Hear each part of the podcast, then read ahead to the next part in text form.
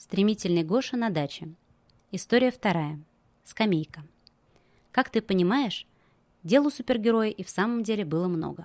Вот, например, решил однажды Гошкин папа скамейку новую сделать. Привез на дачу доски и пилу. А вот про молоток и гвозди забыл. Что делать? «А ты позвони соседу дяде Мише, может, он тебе одолжит», – предложила мама. Папа так и сделал. Гвоздей, подходящих у соседа, и в самом деле оказалось предостаточно. Да и молоток нашелся. «А можно я сам к дяде Мише съезжу?» – спросил Гоша. «И все, что нужно, тебе привезу». «Мне бы очень пригодилась твоя помощь», – кивнул папа. «Только вот дорога к соседним участкам неровная и с канавами. Одному опасно». «А если мы с Гошей вместе пойдем?» – поинтересовалась бабушка. «Я как раз прогуляться хотела». «Тогда можно», – согласился папа. «А как ты, сынок, молоток и гвозди повезешь?»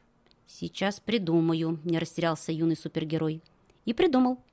Нашел в сарае пластиковую корзинку, и с маминой помощью привязал ее к рулю. Папа конструкцию на прочность проверил, одобрил, и супергерой на Беговеле вместе с бабушкой отправился в путь.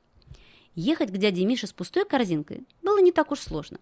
Гоша легко огибал ямки, шустро взбирался на кочки и со смехом с них скатывался. За бабушкой он, конечно, тоже приглядывал, из виду ее не терял. Она ведь старенькая, ходит с палочкой, вдруг ей помощь понадобится. А вот на обратном пути управлять супертранспортом стало сложнее. Нагруженный инструментом беговел потяжелел. Отталкиваться теперь Гоше приходилось сильнее, руль держать крепче и ехать стараться там, где дорога ровнее. «Может, тебе помочь?» – несколько раз предлагала бабушка, глядя, как пыхтит от усердия любимый внук. Но мальчик каждый раз отвечал. «Я сам, бабуля, не беспокойся». Родители очень обрадовались, когда Гошка и бабушка наконец-то вернулись. «Устал?» – спросила мама, гладя сына по голове. «Совсем немножко», – улыбнулся мальчик. К вечеру новая скамейка была готова. На ней легко поместилась вся Гошкина семья. Он сам, папа, мама и бабушка.